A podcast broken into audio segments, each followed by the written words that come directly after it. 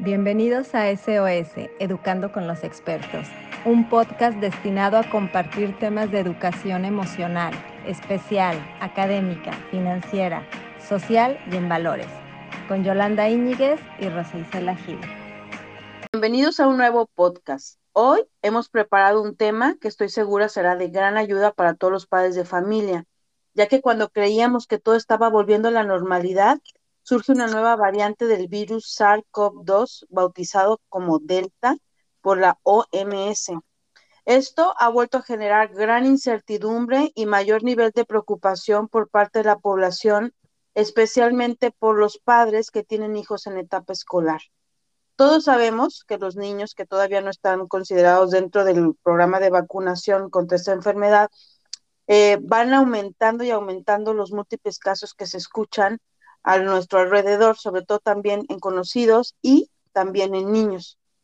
Hasta el momento sabemos que la mejor forma de proteger a nuestros hijos es seguir reforzando las medidas de prevención, como es el uso de cubreboca y evitando el contacto con otras personas.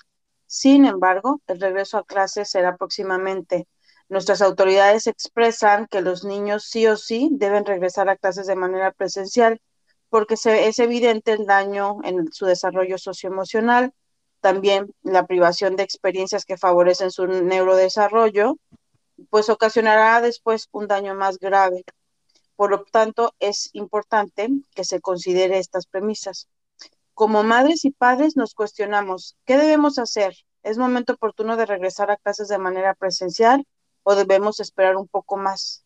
Sin duda, hay un sinfín de preguntas que nos quitan el sueño.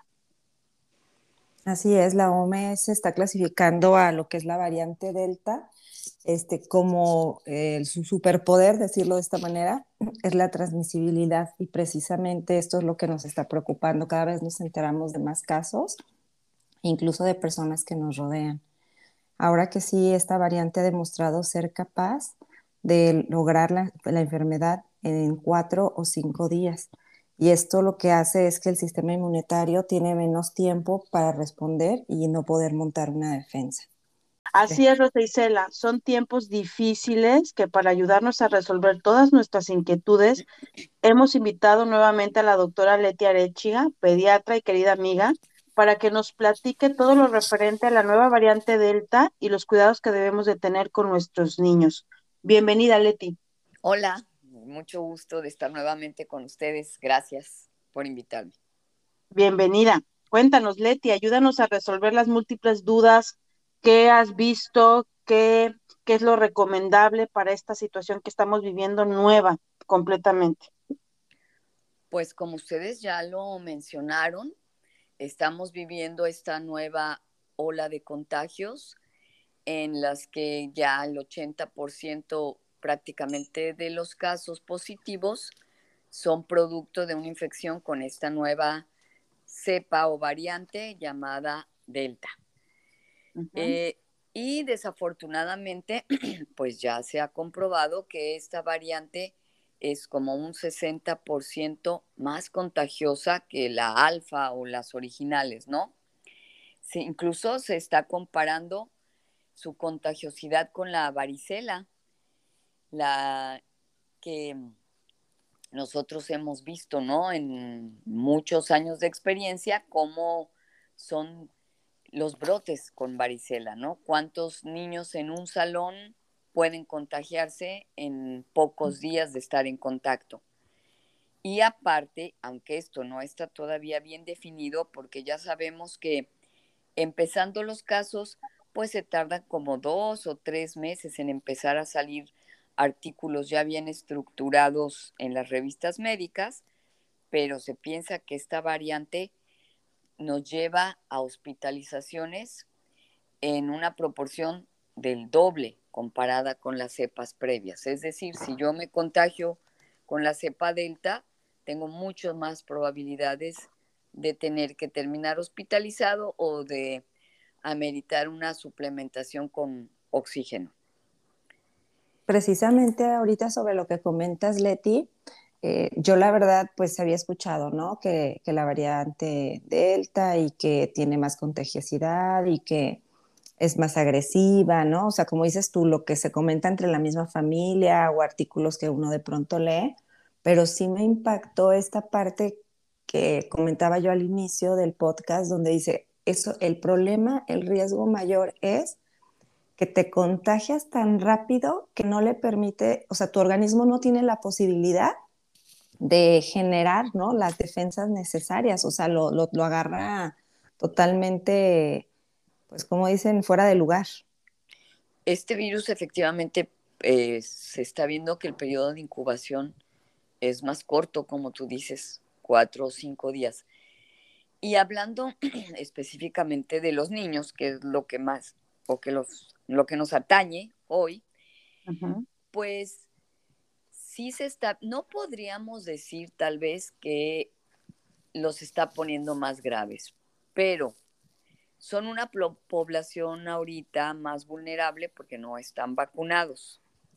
Entonces, posiblemente por eso es que estamos viendo más casos. Definitivamente, sin lugar a dudas, se están viendo más niños sintomáticos ahorita que con las otras olas. Eso lo dicen los expertos, lo dicen los, los artículos médicos y lo vemos todos los pediatras en nuestro consultorio.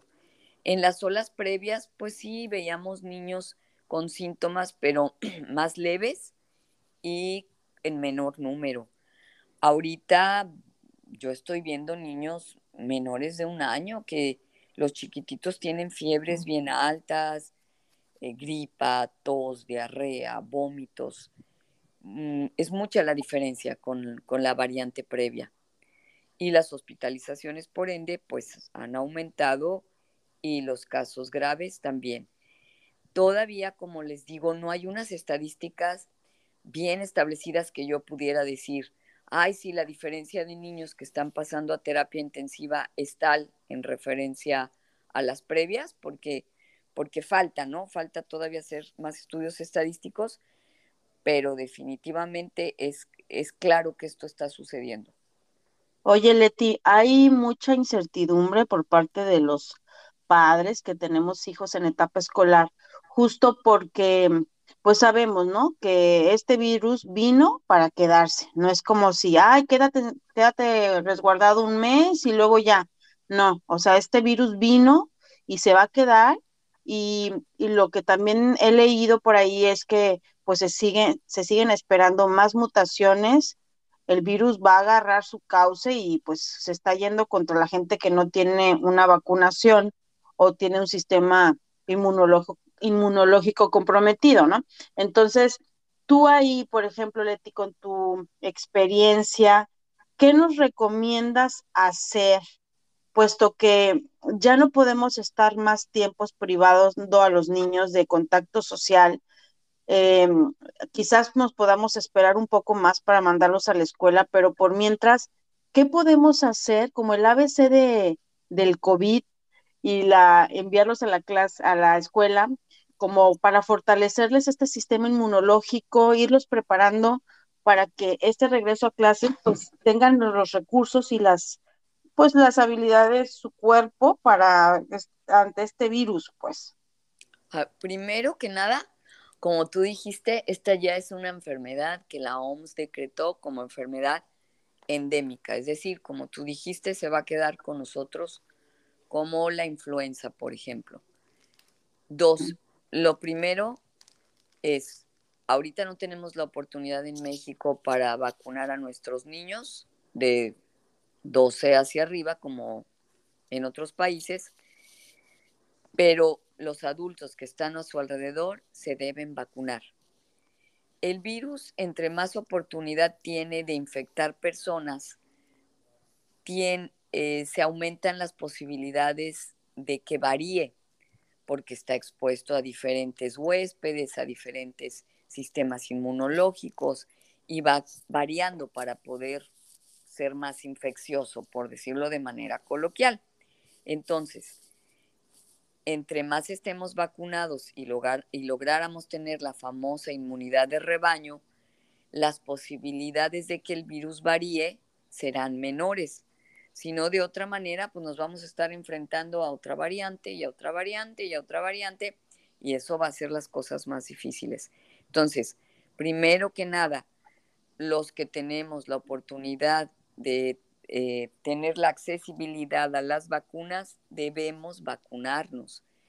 Ya, ojalá dejar a la gente de estar pensando que nos van a poner, que si un chip, que si nano, no sé qué cosas, que si el virus como tal, eso no es posible, no existe. Ninguna vacuna tiene el virus vivo, ninguna vacuna te puede dar COVID. La vacuna se puede poner si estás embarazada, se puede poner si estás amamantando.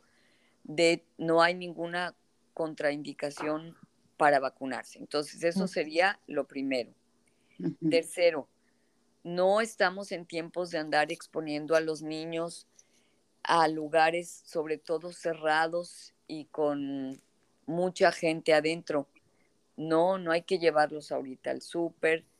Mm, hay ¿Por qué? ¿Por qué digo no llevarlos? Porque tú de adulto, sobre todo si ya estás vacunado y vas a ir con tu mascarilla, vas a tratar de mantener la distancia, pues claro que tu riesgo disminuye muchísimo. Y además hay cosas pues que tenemos que hacer forzosamente. Pero a un chiquito que no le vas, que no se va a dejar la mascarilla puesta, pues no lo vas a llevar a lugares donde sabes actualmente que lo vas a exponer. ¿Cuáles son las medidas? También las medidas siguen siendo las mismas que se recalca y se recalca y se recalca. Debemos usar mascarilla y la mascarilla debe estar bien puesta, como ya sabemos, debe cubrir boca, debe cubrir nariz, si es de tela tiene que tener mínimo dos capas y tiene que lavarse y las mascarillas tienen que desecharse ya que se ven sucias. Sí, claro, los niños no, no está, digamos que la OMS dice que los niños deben usar mascarillas de los cinco años en adelante, pero no porque les pase algo malo a los menores, sino porque es muy difícil que un niño más pequeñito se la deje, aunque he visto muchos niños en el consultorio de dos años en adelante que ya van con su mascarilla puesta y la mantienen todo el tiempo que están ahí. No es porque les pase algo, realmente pueden traer una mascarilla a niños menores de cinco años siempre y cuando estén con un adulto que está cerca de ellos y que esté vigilando que la tiene bien puesta, que no la pasea por el piso y se la vuelve a poner, que no se va a andar asfixiando con ella porque se la esté metiendo a la boca, etcétera. Esa es la razón por la que no se recomienden niños menores a menos que un adulto responsable esté con ellos ahí todo el tiempo. Entonces, sigue siendo mascarilla y lavado, lavado, lavado de manos. Un lavado bien hecho, ¿no? No eh, dicen que por lo menos 20 segundos de lavado. Y tres, lo que tú me decías de la escuela. Eh, incluso en Estados Unidos, por ejemplo, la posición todavía del, gobierno, la Academia mm, Americana de Pediatría no ha dicho que no deban volver a clases todavía. Es una realidad, que no deban volver a clases presenciales. No lo, no lo han dicho, pero todas estas declaraciones, la verdad que estaban casi antes de de ver con esta variante Delta lo que ha sucedido pues con esta variante Delta. Eh, pero hasta el momento la posición es que no, no, no descartan todavía que los niños vuelvan este, a clases presenciales. Ok, por ejemplo, ahorita antes de que continuemos con lo de la clase presencial, que eso sí genera bastante polémica, me gustaría sobre las sugerencias que estabas diciendo y cubriendo la parte que tú me habías dicho que de pediatría es hasta los 18 años, digamos que estamos hablando del margen desde un bebé hasta 18 años. Sí. Habías comentado en el podcast anterior que habíamos tenido sobre la alimentación, ¿no? Sobre el cuidado de la alimentación, vitaminas, suplementos. Este, ¿Qué sería así lo mínimo que tú sugerirías en cuestión de vitaminas o de suplementos que les podamos dar? Por ejemplo, mis hijas que ya están de universidad, eh, que tienen ya 18 años, pues ellas ya quieren ir a la escuela, aunque sea híbrido, ¿no? Entonces, ¿cómo podemos estar de alguna manera seguros que si tenemos la necesidad de enviarlos a la escuela, pues, sobre todo las mamás que tienen a niños chiquitos, este, cómo se pudieran quedar ellas más tranquilas en la cuestión de que su hijo vaya con sus defensas altas? Fíjense que realmente es que tengan una buena alimentación. Sí es cierto que los casos de los pacientes con niveles bajos de vitamina D parece que tienen un cuadro más severo. Entonces, eh, podrían, podrían, pero quiero que sepan que actualmente los últimos artículos dicen que no te priva de que te infectes el estar tomando vitaminas. No, no va a ser que no te infectes, pero eh, si pudiera ser que estén suplementados con vitamina A, D, C, como pues, ¿puedo decir nombres? Sí, sí, sí, Bueno, como pueden ser el tribisol, el aderogil C, que tampoco tienen que tomarse eternamente, ¿eh? porque algunas vitaminas eh, se acumulan en el cuerpo, pero sí pueden tomarlo dos, tres meses, pero sobre todo es tener una alimentación eh, variada, completa, o sea, con frutas, verduras, una alimentación adecuada. Pero sabemos que hay ciertas edades en que los niños son malísimos con las frutas y las verduras. Entonces ahí sí se podría suplementar con un multivitamínico, sobre todo que tengan vitaminas A, D, C. Oye, Leti, ¿y la vitamina D dónde la encontramos? La vitamina D, bueno, sobre todo, una, hay que asolearse. Okay. Y dos, pueden estar, puede estar en las, mucho por ejemplo, en las leguminosas. Ok. O sea, frijoles, lentejas.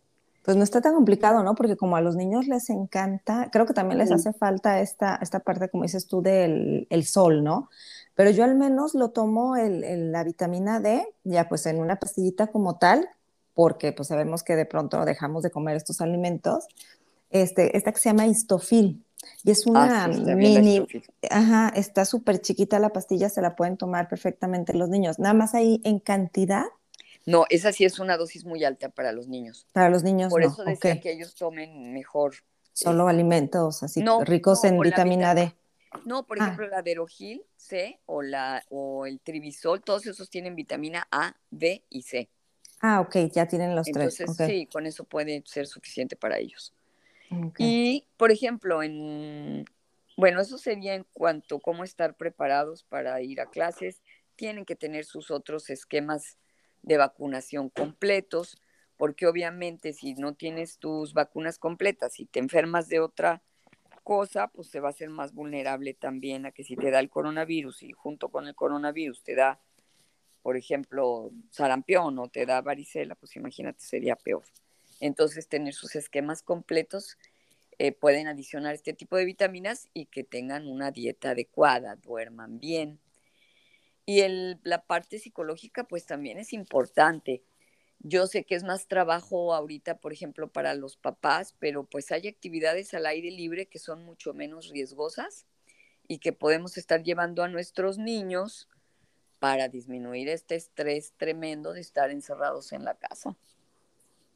Sí, la verdad es que nos hemos vuelto muy creativos para este despejarles la mente, porque el, el niño es social por naturaleza, ¿no? Entonces siempre busca la convivencia, pues con los vecinos, con los primos, con los amigos, y el hecho de saber que ahorita no es prudente por el coronavirus, lo pueden llegar a entender, pero también lo pueden llegar a odiar, y esto es como una Oye Express, ¿no? Que, o sea, lo entiendo, pero pues yo ya estoy enfadado de estar aquí y la tele de repente también ya les puede enfadar.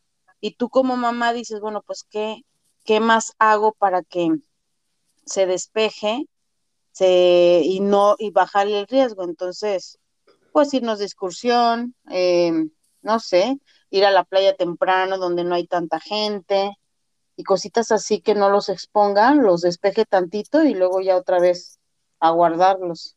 Exacto, aquí tenemos esa ventaja de que tenemos áreas abiertas mucho más accesibles que, por ejemplo, si viviéramos en una ciudad, ¿no? Como Guadalajara o la, o la Ciudad de México.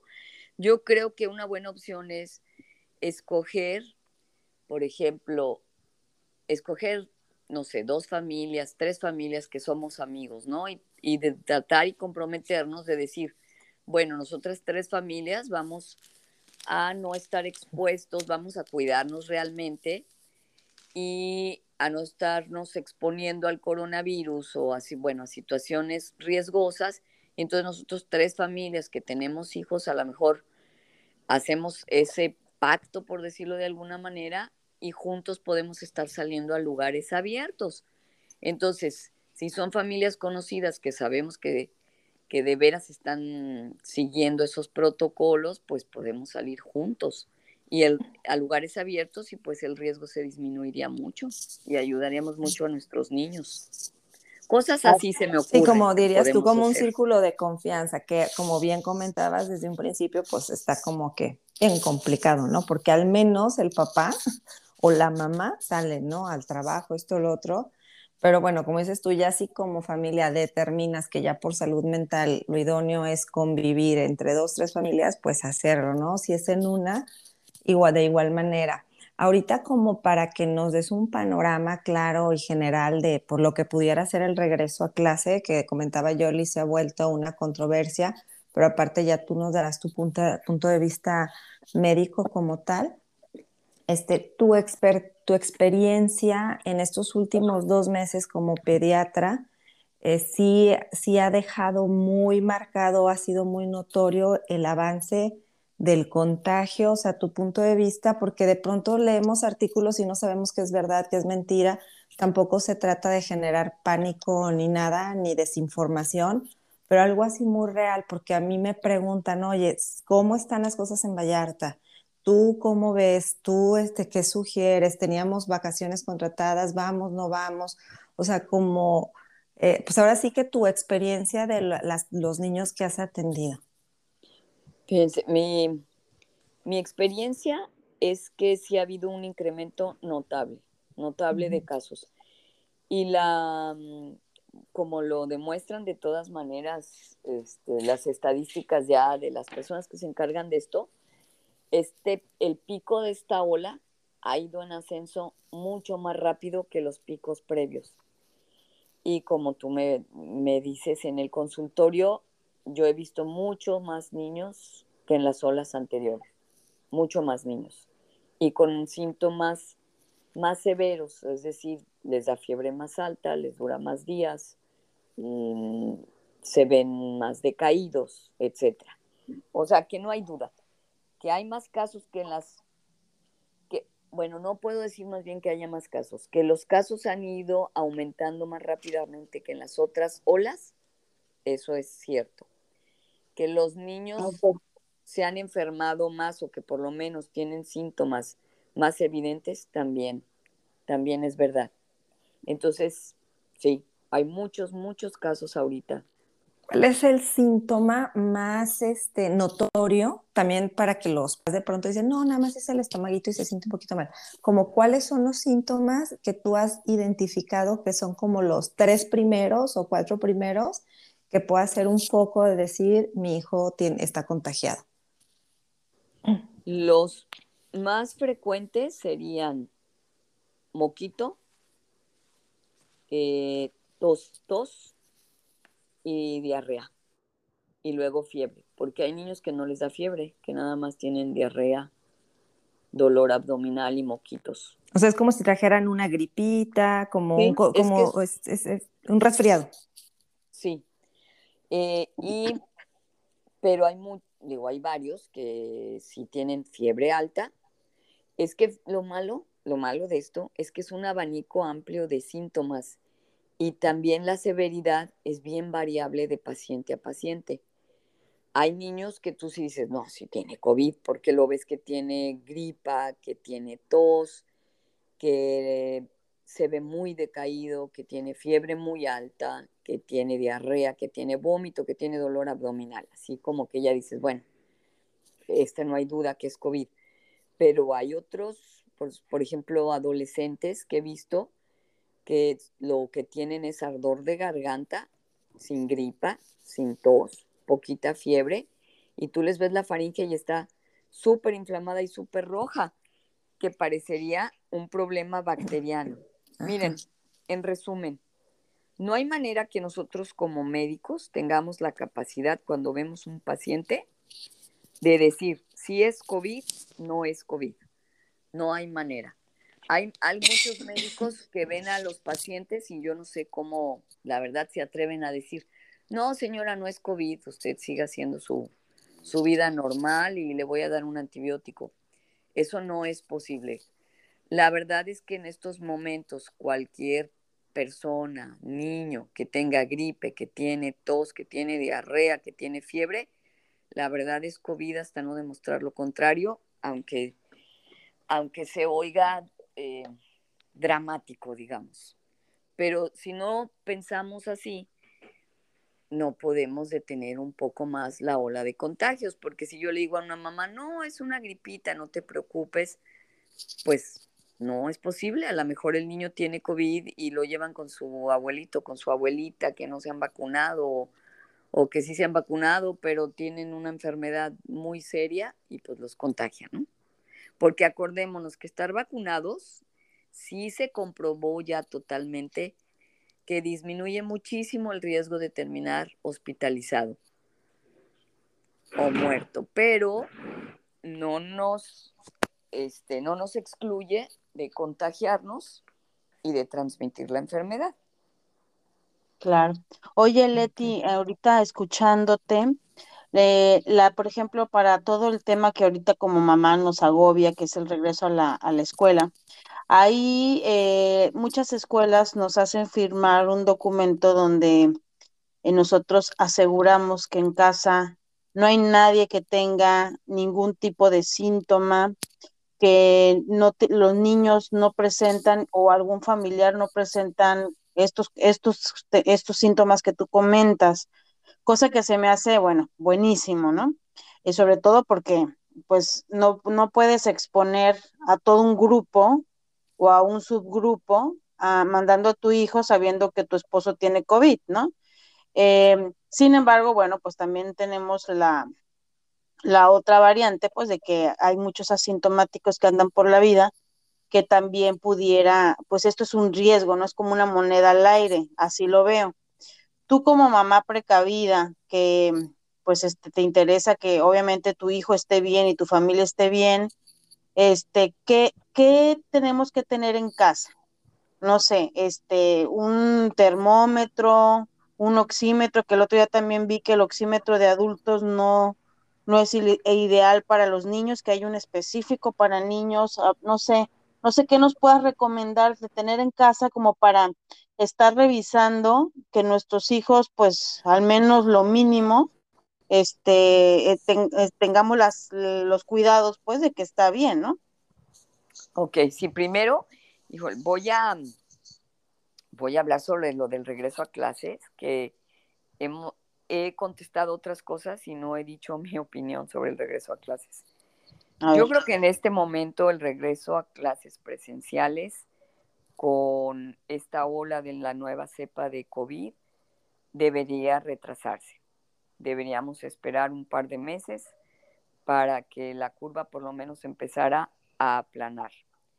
Sin embargo, yo entiendo que hay muchas otras cosas que inciden en que un papá o una mamá decida mandar a su hijo a la escuela.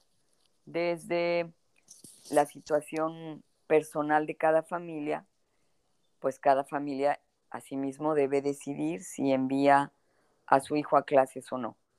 En las escuelas, eso sí, deberán seguir protocolos estrictos, como tú mencionas, esta que de verdad en conciencia todos nos deberíamos de comprometer a no enviar nuestros niños a la escuela ante la menor duda, ya sea de, cualquier síntoma en el niño o cualquier síntoma en, casa, en algún familiar.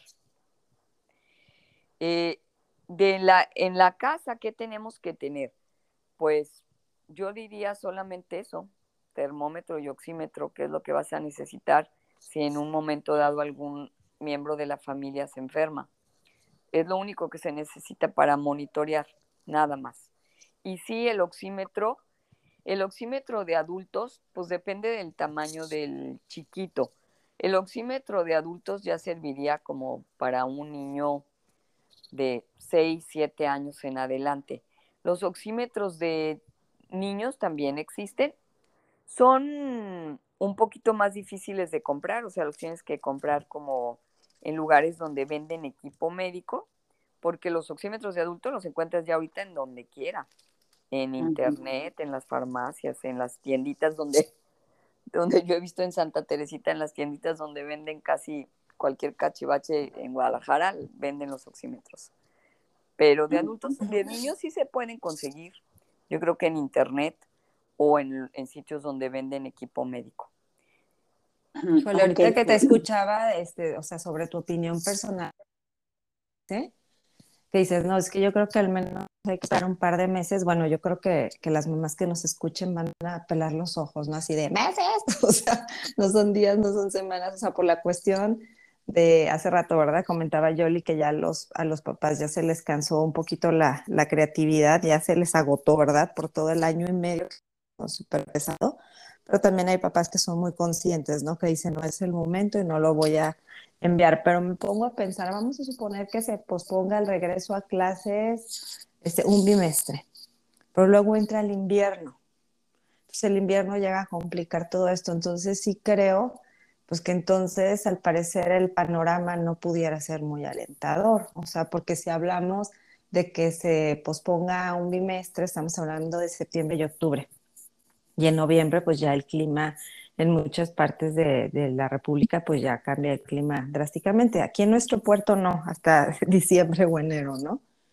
Y después, este, enero y febrero pues eh, se pone todavía el invierno más duro creo que a lo mejor el panorama entonces pudiera ser como de un semestre más o menos, o me estoy escuchando muy, muy drástica. No, no te escuchas drástica.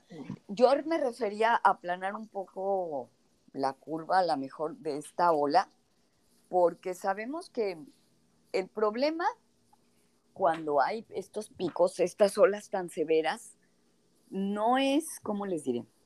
De todas maneras, a lo mejor nos vamos a contagiar las mismas personas, pero de una manera más gradual, porque el riesgo de los picos elevados en las olas es eh, que ya no haya lugar en hospitales, que se agote el oxígeno, que no haya medicamentos. O sea, cuando nos enfermamos tantos al mismo tiempo, ese es el gran problema, porque de verdad, a lo mejor de todas maneras, se van a enfermar la misma cantidad de niños, por decir algo, pero que esto sea de una manera más lenta y más gradual. Yo creo que en este sentido, Leti, y bueno, Yoli y Yoli yo que nos dedicamos totalmente a todo el rollo de la educación y que esto también nos ha impactado económicamente, eh, creo que tenemos que ser muy empáticos en el sentido de eh, estar más abiertos a las opciones, por ejemplo, educativas. Eh, la verdad es que también como colegio a veces no hallamos ya cómo darles gusto a los papás. O sea, es como que, bueno, si les digo que virtual, malo, ya no me lo inscribieron. Si les digo que presencial, entonces estoy casi queriéndoles decir que arriesgan a su hijo. Si lo manejo híbrido, no, porque mi hijo está en mi casa y entonces está viendo que en el salón sí se están divirtiendo, pero mi hijo está aquí solito si lo, les mandamos trabajo para hacer, no, porque él no es autosuficiente, yo no lo puedo cuidar. O sea, que siento que también como papás deberíamos de estar abiertos a, hacer trabajo en equipo. Digo, sé que se escucha un poquito como que feo, a lo mejor este, algún resentimiento ahí de por medio, no, no se crean, pero es que sí, sí he visto que pues también los papás no nos ponemos eh, a pensar a lo mejor no nada más en nuestra comodidad o en nuestra situación, sino en la situación del niño. Sí, yo creo que como escuelas deben de tener siempre un plan B. Lo ideal es la presencialidad, sin embargo, ante el mínimo síntoma, una gripita que si sí es o no es, tú como papá tengas la otra opción de que tu hijo siga avanzando en su escolaridad o tenga este distractor de seguir tomando sus clases, haciendo sus actividades en lo que se define, ¿no? porque definitivamente pues la educación está cambiando mucho. Eh, los niños, pues lo vemos, ¿no? Yo lo vivo, los procesos madurativos pues no, no se están logrando porque no es lo mismo definitivamente lo virtual a lo presencial, la estimulación, las actividades, pero también como como escuela, pues también entiendo la otra parte, ¿no? De que dices, bueno, pues yo quiero captar al, al, al alumno este ingreso y pues hay que, y los papás, el 90% de los papás quieren la presencialidad, aún sabiendo las variantes, la, lo, contagioso que está resultando esta ola, aún viendo tantas cosas, la realidad es que los papás queremos la presencialidad, ¿no? Sin embargo, un pequeño porcentaje pues todavía sigue resguardado. Este, entonces ante eso, pues yo creo que las escuelas están haciendo sus ajustes, pero yo sí creo que las dos opciones tienen que estar vigentes por aquello de que pues se tenga que mandar a cuarentena un salón completo por posible riesgo, ¿no? Para que los niños no pierdan las estas escuelas que de repente nomás van a manejar la presencialidad, pues cómo le van a hacer porque pues ante la mínima gripa ya es sospecha de COVID, pues y hay 20 en un grupo, pues ¿qué vamos a hacer? O sea, creo yo que sí deben de dar opciones. Yo estoy totalmente de acuerdo con ustedes en ese sentido. Como yo decía, yo considero que para aplanar la curva deberíamos de esperar un tiempo para las clases presenciales. Como ya dije, no, eso no quiere decir que no se pudieran infectar después, pero solamente sería para que no haya tantos pacientes que en un momento dado necesitaran atención hospitalaria. Yo creo que tener las dos, las dos opciones, porque como ya dijimos previamente, la decisión es una decisión particular de cada familia según lo que consideren conveniente. Pero sí, debe, pero sí debe de estar la opción. Creo que aquí los colegios que están ofreciendo eh, presencialidad al 100%, creo que van a tener que considerar en estos próximos 15 días el plan híbrido, porque eh, por disposición de CEP es, si un niño sale contagiado, un niño, se cierra ese grupo y se tienen que ir a casa 15 días. Entonces ahí no hay opción. Y, dentro de 15 niños, pues estamos de acuerdo que hay una gran posibilidad de que alguien tenga algún contagio. Exacto, exacto. Entonces, sí creo que aquí, este, pues se tiene que hacer de esa manera, o sea, un, híbrido que a lo mejor mientras estén en casa, puede ser que los 15 días que estén en casa, se, dan algunas clases virtuales, algún trabajo que ellos realicen solos y pues también, la verdad, aunque a muchos papás no les gusta algo de, clases grabadas, porque también pues el riesgo lo tienen los maestros, porque ya vimos que aun cuando estén vacunados, pues o, estemos vacunados, tenemos el riesgo.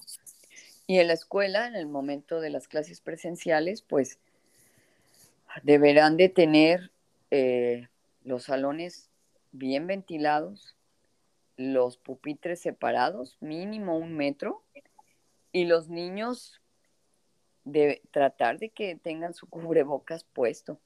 A lo mejor que los periodos de clase, no sé, ustedes saben más que yo de eso, pero que pudieran ser, no sé, dos horas de clase, un receso, dos horas de clase, un receso, para, para tratar de que el niño tolere más el, el cubrebocas. Los sí, claro los niños que son más grandecitos. En Estados Unidos hay ahorita un debate tremendo sobre si va em, si los niños deben de ir con el cubrebocas o no, pero ya saben cómo son allá. Que si la libertad, que si por qué, que si, bueno, unos pleitos tremendos, si debe ser obligatorio o no. Pero yo creo que sí, pues ya sabemos que esa es la única manera de, de prevenir contagios, pues que sí, los niños más grandes que ya son conscientes y pueden utilizar el cubrebocas, pues que lo utilicen. Oye, Leti, eh, ahorita me surgió una duda que como papá, pues, este, te tienes que fijar. Definitivamente las escuelas, pues, ahorita te están vendiendo la presencialidad y protocolos em, complejos, seguros, para, como para darte a ti la, la paz mental de que tu hijo está en un ambiente idóneo eh, para mandarlo a la escuela, ¿no? Entonces, se ha oído mucho sobre las máquinas de ozono. El otro día estaba oyendo sobre las máquinas de concentración de CO2. Este, nosotros sabemos que en Puerto Vallarta, pues el tema del calorón, pues te ves obligado a prender aires acondicionados, eh, este, ya los ventiladores de repente pues tampoco es tan bueno porque sudas y pues mojas el cubrebocas y pues para el caso es lo mismo, ¿no? De nada sirve tener un cubrebocas todo mojado por sudor, que el niño lo esté chupando, etcétera. Entonces, ¿qué nos recomiendas ver en los protocolos que las escuelas van a seguir como para nosotros también quedarnos tranquilos, porque definitivamente como papá, como mamá, tenemos que hacer lo que nos dé paz mental, ¿no? Si yo veo que el que está recibiendo a mi hijo ni trae cubrebocas o trae de estas caretas así que no, que nomás este, no le cubre bien la boca, pues dices, ay Dios, a mí, a mí, en lo personal, ya me voy intranquila. O sea, no. ¿Qué, qué tenemos que ver en los maestros y en estas, y en y en estos lugares, en las escuelas, como para nosotros también este, quedarnos tranquilos de que, bueno, al menos eh, están bien. No, lo, no, la CDC no dice que en los protocolos deban utilizarse eh, todas estas máquinas de, con ozono, CO2, etcétera. No. Algo que hubiera funcionado aquí con nosotros pero no sé qué tan factible es en los aires acondicionados, sobre todo los que son eh, un sistema central, pues serían los filtros estos GEPA que usan en los aviones. Eso, este, pues sería muy conveniente, pero honestamente no sé qué tan factible sea, porque sé que sí hay aires acondicionados en los que se instala estos filtros. Pero hablando de manera con los pies sobre la tierra son, como decíamos, lugares ventilados, los lo más ventilado posible. Es decir, ventanotas si las ventanas de extremo extremo. más grandes, o sea, mejor ventilación. Ok. Lavado de manos, es decir, sí que a la entrada les den su gel y que todos los como tú bien dijiste, que todo el personal que trabaja en la escuela tenga los cubrebocas bien puestos. O sea, la verdad a veces a mí hasta me parece medio una tontería cuando vas, por ejemplo, al súper o estos lugares que te tomen la temperatura. Está bien que tomen la temperatura, porque un niño que tenga fiebre, pues no debe entrar a la escuela. Entonces sí tiene que haber el filtro de checar que el niño no tenga fiebre y que se, como no puede ser que se lave las manos al ingreso, pues sí, sí está bien que se ponga gel al ingreso. Pero la temperatura que no tengas fiebre, pues no, no te exime de que vayas con coronavirus. no es así como, pero sí, sí sirve, sí sirve. Tomar Fíjate que, pero por ejemplo, sí estaría bien esta sugerencia de a lo mejor una clase o dos clases que salgan, sanitizar para disminuir carga viral. digo, también está súper comprobado que hay, hay familias que han pasado el coronavirus en el mismo espacio y no se contagia más que uno. O sea, es como que por lo que comentábamos ahorita, ¿no? Por todo el sistema inmune y demás. A lo mejor sí estaría bien, ¿verdad? De, el sanitizar, a lo mejor, ¿no? Si se tuviera la máquina de ozono, pues también utilizarla y y de esa manera eh, ir evitando ¿no? más riesgos, aunque no, sea tan estricto.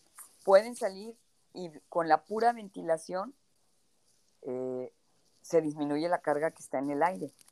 Lo que tenemos que enseñar a nuestros niños, miren, en lugares cerrados, cerrado, en un lugar totalmente cerrado, eh, hay unas curvas muy claras del tiempo que duras encerrado en un lugar cómo va aumentando la carga viral. Y si ya tienes dos horas más o menos encerrado en ese lugar, casi 100% que te vas a contagiar. Pueden ser, pues si está cerrado y hay alguien con coronavirus y no trae cubrebocas, a lo mejor hasta 15 minutos la libras de que no te contagiaste, pero es lo máximo. Sin cubrebocas estoy hablando. Entonces, lugares súper abiertos, mantener distancia y a lo mejor con recesos de abrir y que se ventile. Y claro, cada quien tiene que tener su eh, pupitre, o sea, no pueden intercambiar pupitres y accesibilidad total a estarse limpiando las manos, tener gel en clases y a lo mejor los maestros podrían pasar cada determinado tiempo, este, cada media hora, por ejemplo, y pasar y ponerles gel a los niños. Ok. Oye, Leti, este, por ejemplo, se sabe que mm, el mayor riesgo está cuando los niños están comiendo el lunch. Entonces, ahí la recomendación sería que los niños comieran el lunch muy separados eh, o de dos en dos, o cuál sería la recomendación, aparte de que estén en lugares ventilados. Para el lunch, lo, indicado sería, como ya tú misma recalcaste, en lugar completamente abierto. La comida considero que pueden llevarla de su casa o incluso pudiera seguirse vendiendo la que se prepara en las escuelas, siguiendo solamente las medidas de higiene necesarias, es decir, que la que lo prepara, cuando lo prepara, este, se lave bien las manos y esté usando cubrebocas. Y, por ejemplo, podría ser de dos en dos niños para que no coman totalmente solitos, ¿no? Pero máximo dos niños juntos con la distancia y en lugares abiertos, previo lavado de sus manitas. Eso serían las precauciones nada más. Ok. Sí, creo pues que ahí sí sería muy responsable de los papás este, el enviar desde casa, porque eh, también la preparación de los alimentos es un riesgo muy alto, ¿no? Y hay gente que está incluso a veces preparando alimentos sin tener cubreboca. Entonces, y, eso lo vemos en los restaurantes, o sea. Sí. Mm, y sí, sí, como tú dices, es un riesgo. Yo creo que aquí el mensaje es que hagamos lo que nos dé paz, uno, y, dos, es, seamos muy, eh, muy responsables socialmente ante el mínimo síntoma, comentarlo con, las personas que estuvimos cerca, si en caso de ser positivo. O sea, ahora sí que ir por la bandera de lo responsable y ser sinceros, porque también ha pasado que hay contagios y la gente no dice nada, se siente como que van a ser relegados. Y yo creo que al contrario, ¿no? Yo agradecería si alguien fue positivo, pues que me avise, porque también se sabe que mientras más pronto reaccione tu cuerpo a un tratamiento, para el COVID es mejor, ¿no? Eh, que ahí lo dejas y dices, no, no, no es COVID, no es COVID, y al ratito pues ya el virus es tan fortalecido en tu organismo que ya es más difícil poderlo combatir, o no sé si esto es erróneo, Leti. No, yo, bueno, yo estoy muy de acuerdo contigo en que debemos ser socialmente responsables, debemos ser empáticos, es la única manera en que podemos frenar esta epidemia. Y este, lo, más que nada, cuando tú sabes que tienes coronavirus o que estuviste expuesto a alguien que tiene coronavirus porque te lo avisó esa persona, tomas inmediatamente medidas, ¿no? Estás más alerta. Es como si a mí me dice una amiga con la que estuve, oye, ¿sabes que salí positiva? Bueno, pues ya estoy como más alerta a mis síntomas. Eh, procuro yo también aislarme, si no es que metida en mi recámara, pero aislarme, no voy a andar visitando otras personas si sé que estuve en contacto con alguien positivo. Entonces, eh, es la única manera de, como dijimos ya, de frenar esta epidemia. Sí, muy bien, Leti, pues ya estamos llegando a nuestro final de nuestro podcast. ¿Con qué te gustaría cerrar? Una última recomendación para los padres de familia para que tomen las decisiones con mucha paz y con, pues ahora sí que con más certeza, eh, ¿cómo te gustaría cerrar este programa, este podcast? Pues es una realidad que con esta ola, con, el con la nueva variante Delta, los casos han ido en ascenso más rápido. Es una realidad que los niños son más sintomáticos, que es el doble, doblemente contagioso y que aún los niños más casos han terminado en hospital. Tampoco quiero que se queden con una idea, o sea, la, la, idea de esto no es asustarlos, es solamente que deben tomar más precauciones, con nuestros chiquitos, no exponerlos innecesariamente. El regreso a clases es presenciales es una decisión particular de cada familia, pero definitivamente es una buena idea que las escuelas tengan las dos opciones y que se maneje de una manera híbrida y que debemos ser todos responsables, no nada más en la escuela, sino en nuestras casas, responsables de cuidarnos y responsables de cuidar a los demás. Muchísimas gracias, Leti, este, por habernos acompañado, por habernos dado tu opinión, ahora sí compartirnos tu experiencia de lo que has vivido en este, sobre todo en este último bimestre de esta variante Delta y pues ahora que sí, esperamos volverte a tener como invitada, porque eres una persona que se prepara en cada uno de los temas que, que te hemos invitado y pues aquí tienes tu podcast para cuando gustes.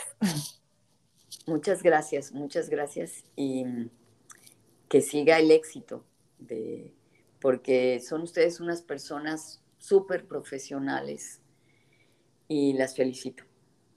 Muchas gracias, Leti. Muchas gracias, Leti, por todas tus aportaciones. De verdad es que estamos viviendo tiempo difícil, pero por ahí dicen al mal tiempo buena cara. Sabemos también que hay que siempre ver las cosas positivas y mantenernos bien, porque eso también ayuda a nuestro sistema inmunológico. Así que yo sé que el tiempo de repente sí eh, nos hace tambalear con las emociones, pero hay que estar, hacer lo que nos da paz, siempre lo digo, estar tranquilos y no dejar que los pensamientos negativos nos invadan. Y bueno, pues, pues de esta manera terminamos. Los invitamos a que nos sigan en las redes sociales SOS Educando con los Expertos, a que nos manden sus comentarios, sus sugerencias, eso es sumamente importante para nosotras. Y bueno, pues que tengan buen día, por favor, cuídense mucho y cuiden a sus niños, cuidémonos todos para que pronto, pronto, pronto podamos salir de esta tercera ola con más paz. Muchas gracias, cuídense mucho.